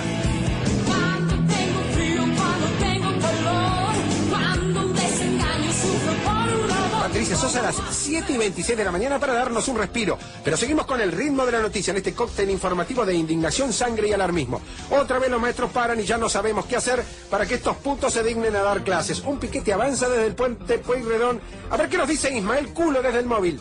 Así es, avanzan comiéndose los órganos de los automovilistas que van hacia el centro, Arnaldo. Gracias, Carlos. 7 y 26 de la mañana levantándose, vamos, quizás en su último día de trabajo porque por ahí lo echan o por ahí la empresa quiebra. Lo que suceda seguro que va a ser terrible, pero a no desanimarse, 7 y 27 de la mañana y lo seguimos informando a las 7 y 28 de la mañana para que usted tenga toda la información que puede entrar en su cerebro con la cual no puede hacer nada más que comentarle y quejarse con el resto de la gente que conoce para juntos darse máquina y llenarse de angustia y desesperación en este país en donde es necesario que corra sangre. 7 y 29 de la mañana. ¿Hasta cuándo? ¿Hasta cuándo? Con Arnaldo Pérez Manija. Información y noticias para entrar en miedo, pánico y depresión. ¿Hasta cuándo? ¿Hasta cuándo? Para cagarse el día desde bien temprano.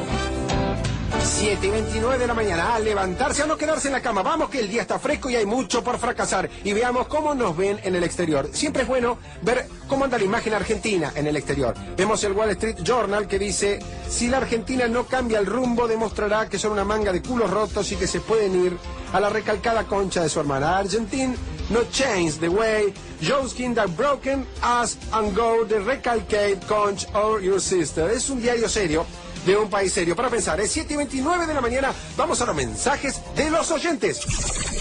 Hay que leer la Biblia y ver que hay esperanza, Arnaldo. Hay que ver la parte donde Herodes manda a matar a todos los bebés que van a ser empleados estatales hijos de puta. Ese es el ejemplo. Muy bueno el programa. Ministro Tajani, la Cancillería, 6 a 1, culpa de los drogadictos del Mercosur, vergüenza, homosexuales, grondona, bisexual, amanerado, recolector de pinochos.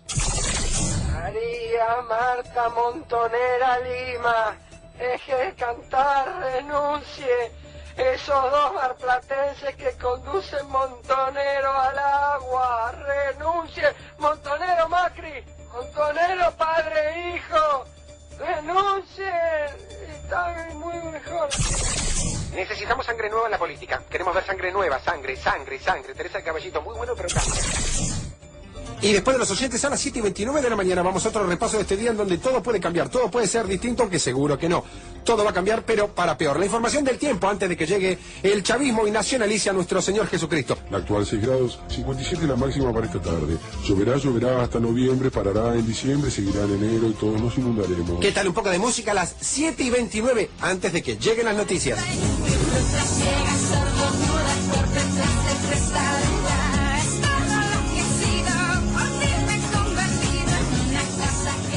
Escuchábamos a Shakira con su tema La Argentina es un país de enfermo. Y ahora escuchemos a las 7 y 29 de la mañana otras polémicas declaraciones. Tengo la sensación de estar inmerso en un mar de pus. Este mipléjico país que solo se alimenta de mierda merece encaminarse en la fila de los pelotudos terminales que me agarren bien el pingo. Polémicas declaraciones. Para pensar, ¿no? Uno puede estar de acuerdo o no, pero son palabras que yo por lo menos considero eh, sentidas. Fueron palabras del rabino, Juan Carlos Cepacuercia, en el entretiempo de Atlanta Tristan Suárez, un partido que ganaba Atlanta 2 a 0 y perdió 3 a 2. Perdió, como estamos perdiendo todos, día a día en este país.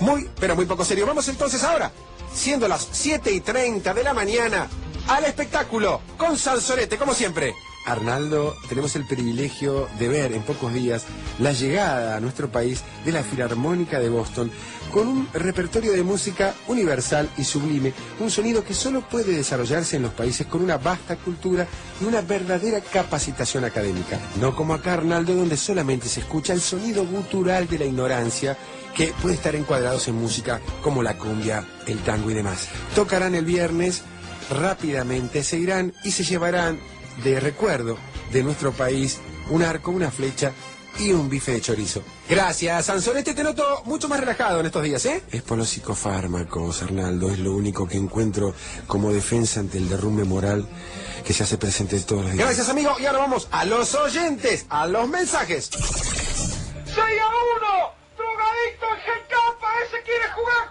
el juego bonito. 6 a 1. Señor técnico de Racing Montonero Caruso Lombardo. Señor arquero Montonero Montoya renuncie.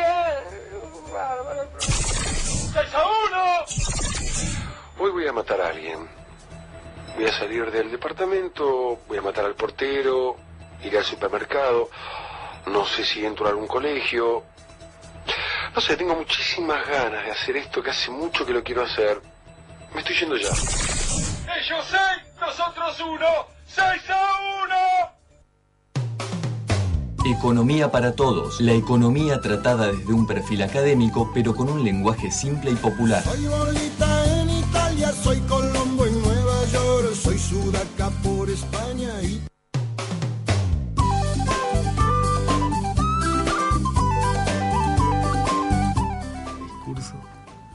11 y 44, lo escuchábamos recién a Ar- Arnaldo Pérez Manija, ¿no? Dando justamente un poco de idem, un poco de manija a la situación.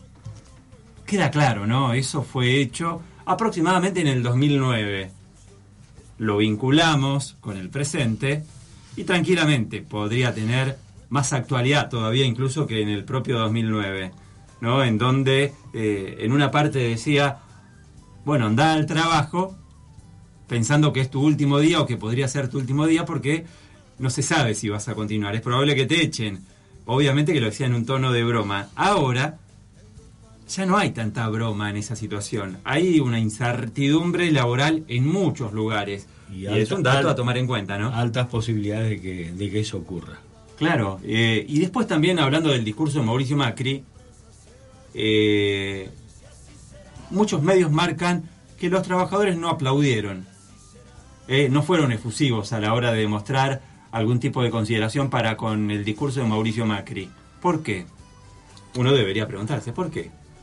Sí, es cierto, es fuerte el porqué, pero un poco la respuesta puede ser de alguna manera obvia, digamos. ¿sí? O sea, cual- cualquier trabajador, este, aunque más no sea por una cuestión de, de, instinto de preservación de su fuente de trabajo, eh, donde vea lo que ocurre a su alrededor eh, con este, sus compañeros que pierden los puestos de trabajo o probablemente ellos mismos que hayan debido ser reincorporados en condiciones precarias, este, entonces uno dice, ¿y cuál era el problema con esta ley?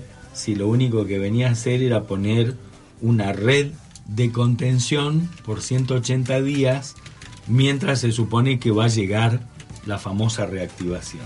Este, eh, o sea, el, presidente habrá, puede decir todo lo que quiera de que esta es una ley antiempleo, de que esta es una ley que va a generar pobreza que finalmente no explicó, porque él entiende que esa ley de, de haberse puesto en vigencia va a generar pobreza, pero lo cierto es que los trabajadores no entienden o, leen el hecho del veto a esta ley de forma distinta a lo que la está haciendo el presidente.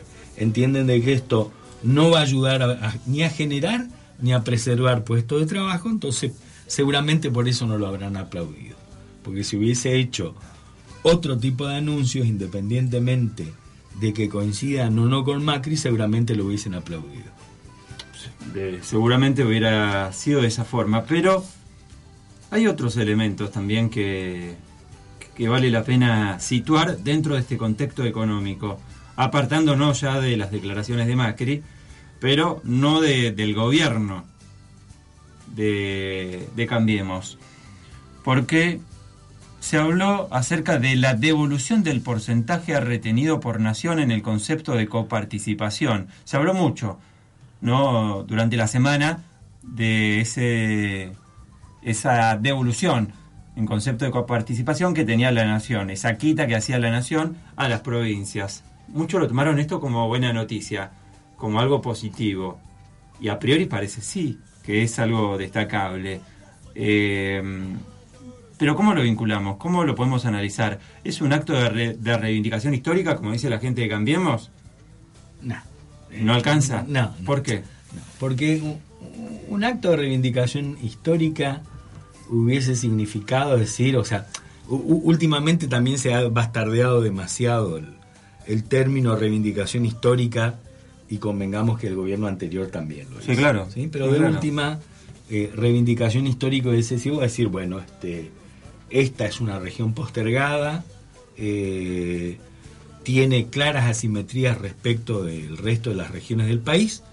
Yo voy a construir una batería de políticas activas de manera tal eh, de superar esas asimetrías o de achicar, de achicar la brecha que hay en esa asimetría, con lo cual uno puede decir sí, porque tengo que, tengo que reivindicar lo que históricamente esa región sufrió. ¿eh? Este gobierno no está reivindicando nada, simplemente se está cubriendo de los antecedentes que ya hay a partir de que Córdoba, San Luis y Santa Fe hayan obtenido judicialmente una sentencia que llegó hasta la Corte Suprema de, de Justicia de la Nación para que la Nación proceda a devolverles el 15%. ¿sí? Se está cubriendo, con lo cual no es que está haciendo algo de su propia iniciativa, es, por un lado está bien. Hay una decisión judicial de tiene, por medio. tiene que cumplir con los fallos favorables que tienen Córdoba, Santa Fe y San Luis, pero sabe que también tiene una amenaza potencial, amenaza por el hecho que hay antecedentes judiciales, de que podría tener una avalancha de reclamo del resto de las provincias. Claro, ¿sí? un reclamo valedero del resto de las provincias. Así es, no está reivindicando nada de motus propio. Y también hay que ser justo en reconocer de que el gobierno anterior tampoco tenía intenciones de hacerlo, hasta que saltaron este hasta que saltó esta, esta sentencia de la Suprema Corte de Justicia de, de la Nación y el Poder Ejecutivo anterior, pocos meses antes de irse, eh, sacó aquel famoso decreto donde procedía la devolución del 15% a todas las provincias porque se sustentaba que no se querían crear justamente mayores asimetrías o diferencias de ingresos entre las provincias que obtuvieron el fallo judicial y aquel- aquellas que no hicieron la presentación. Es decir, la nación dijo, bueno, nos anticipamos antes que existan este, mayores reclamos judiciales y equiparamos a todo el mundo.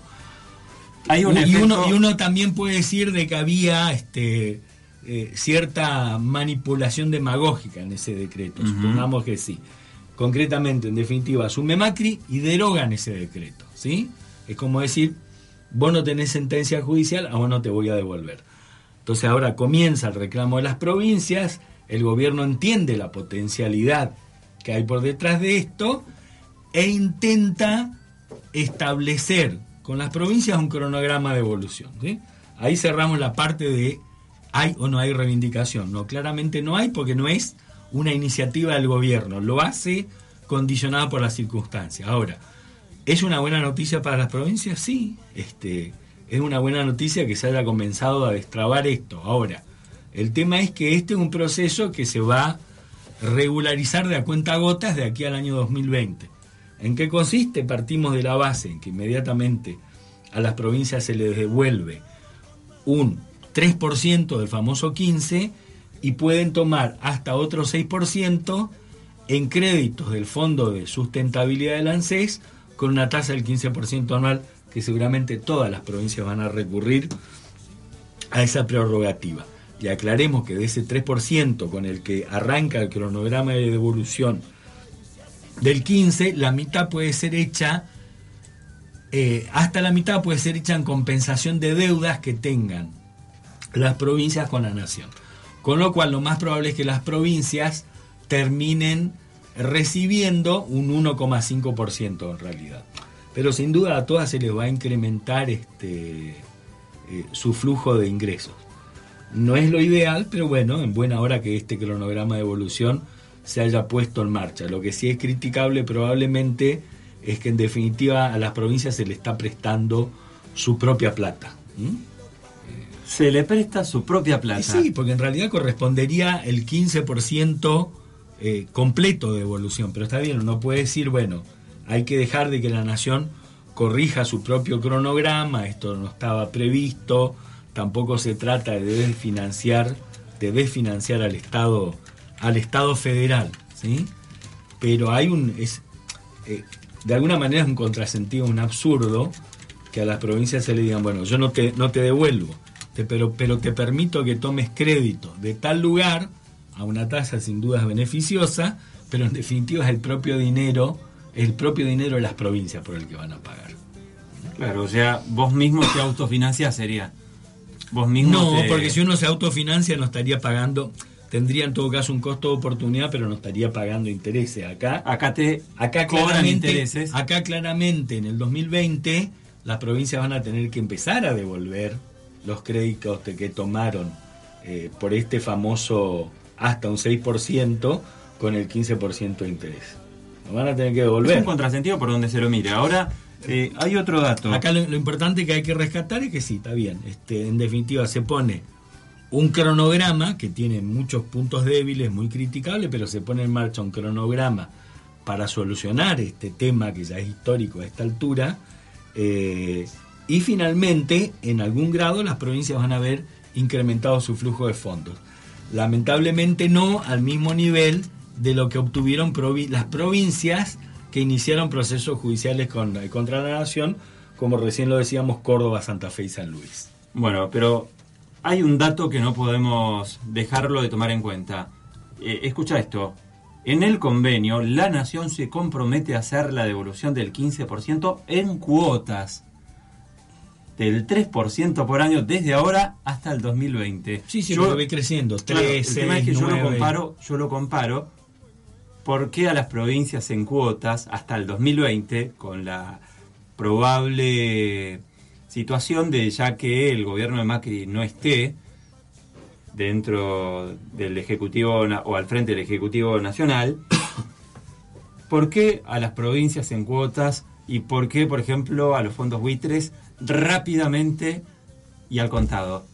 Bueno, ese es Eh, hacé de eh, cuenta que sos Mauricio Macri eh, bueno, pero- o que sos Sturzenegger No, o bueno, la- se- seguramente la respuesta que te daría un, un Macri o un Sturzenegger o un Prat Guy es que bueno, que había que eh, había que terminar con una historia que también que viene de arrastre desde antes del, del 2001 y que de esta manera la Argentina va a volver a, a recuperar la posibilidad de salir a los a los mercados externos este para tomar nuevo endeudamiento que van a apuntalar el desarrollo nacional este, bueno, y todo el discurso que ya, que ya conocemos. ¿sí?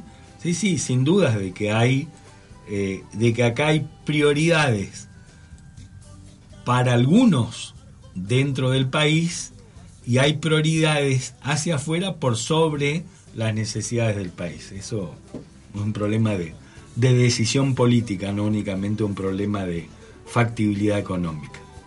Se, pu- se puede entenderlo de no desfinanciar eh, de golpe a la nación, pero probablemente ese cronograma de devolución tendría que haber sido un poco más acelerado y tampoco es justo que las provincias en definitiva paguen por su propio dinero.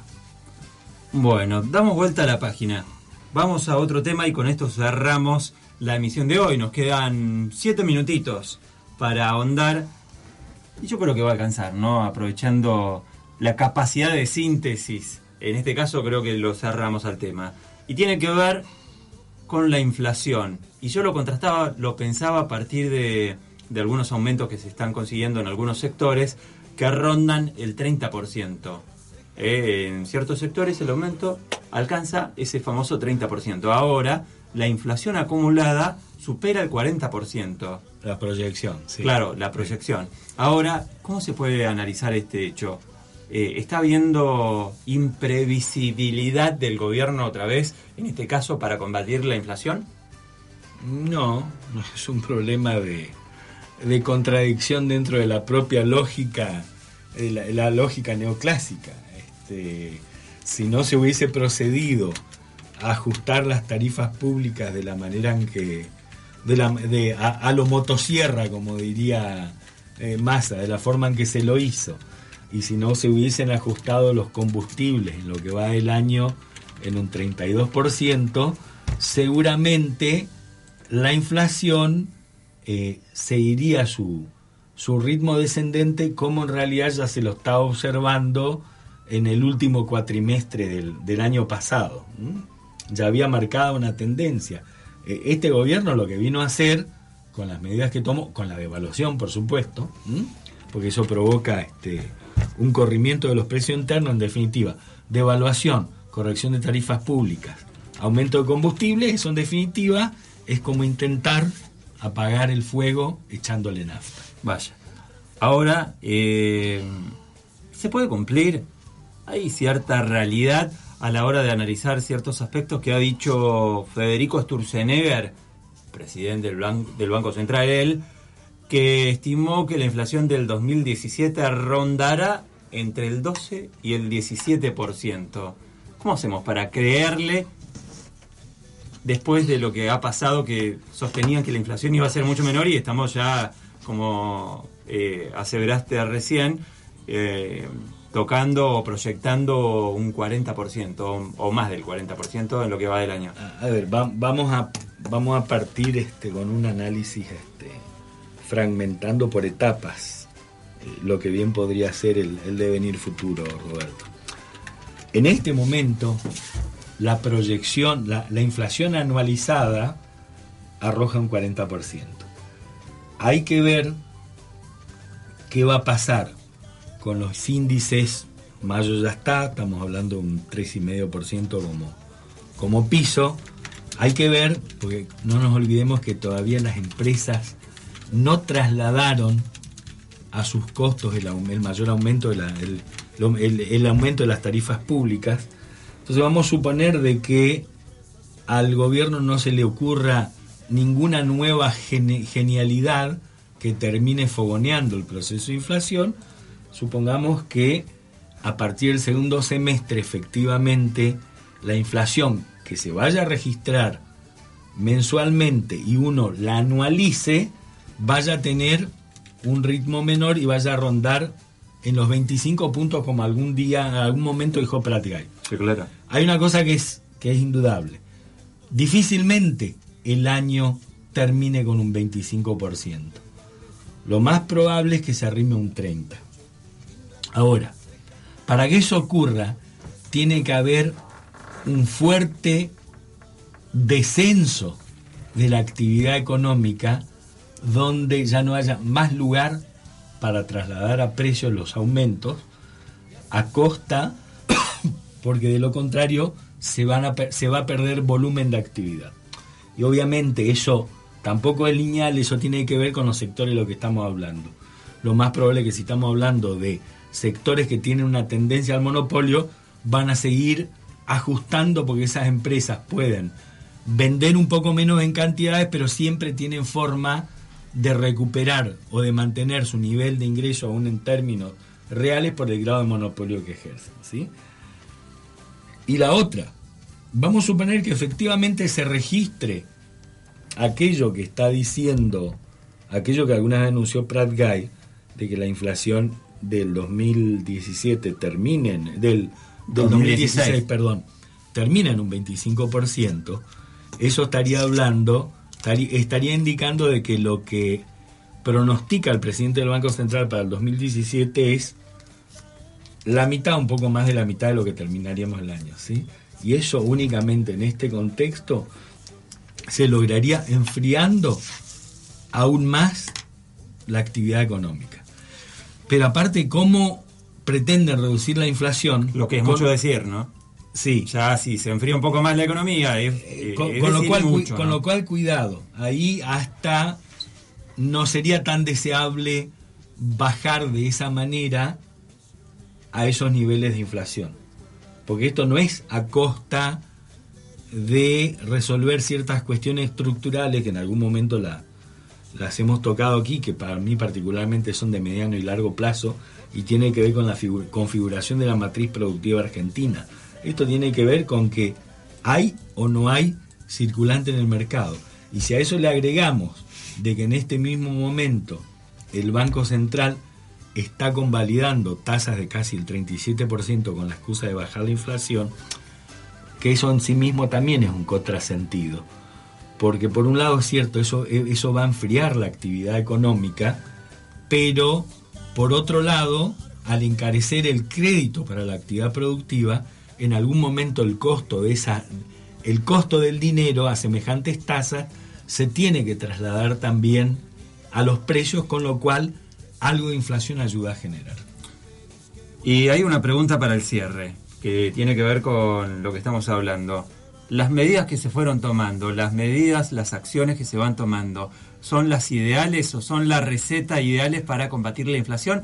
¿Y a costa de qué se combate la inflación? De vuelta, la pregunta es, ¿las ideales para quién? ¿Para qué sectores de la población? Claramente las medidas que hasta ahora se tomaron no son a favor de la mayor parte de la población. Y que lo digan que lo van a hacer en el futuro, no sé, puede ser, se verá. Pero por lo pronto, yo particularmente digo Se que enojó no. el gobierno, ¿eh? Yo- gente yo- del gobierno se enojaron cuando le, le señalaron, le indicaron que estaban gobernando para los ricos. Dijo, no, no, no.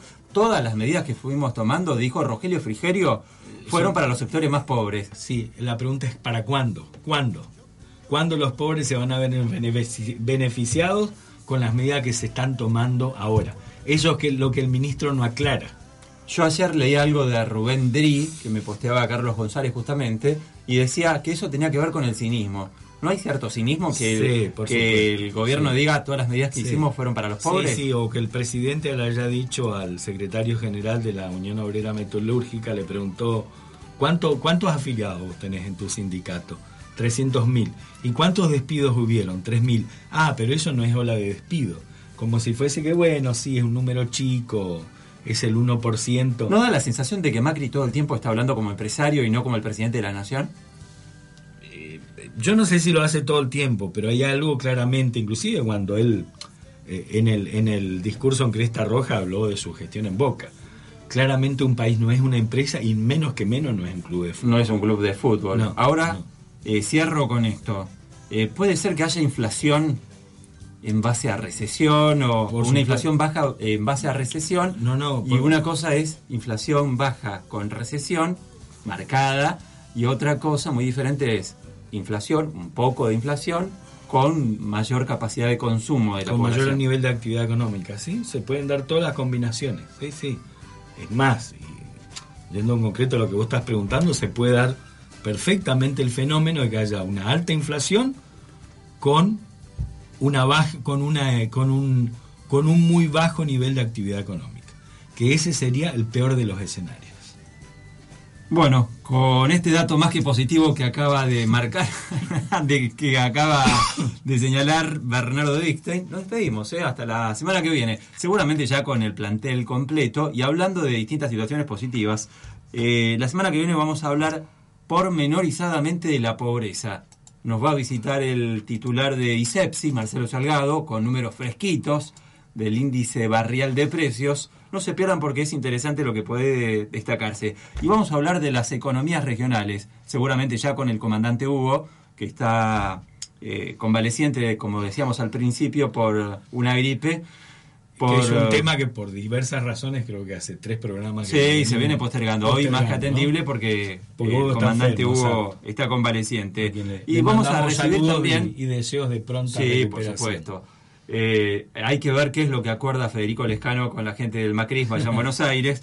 Después también vamos a tener muy probablemente la visita de la gente de la Secretaría de Agricultura Familiar. ¿Por qué? Lo vamos a enlazar las economías re- re- regionales justamente con, con el funcionamiento de este organismo que está sufriendo ahora distintas vicisitudes en cuanto a la incertidumbre laboral.